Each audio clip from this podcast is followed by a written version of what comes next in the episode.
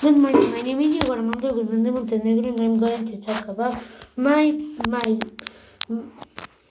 my great pastime. I love um so many pastime like play with my mother, my father, play video games, read, color, uh, use the computer to to do my my things and everything that I like, like football, there to my pastime and basketball. I love all the all, all the stuff.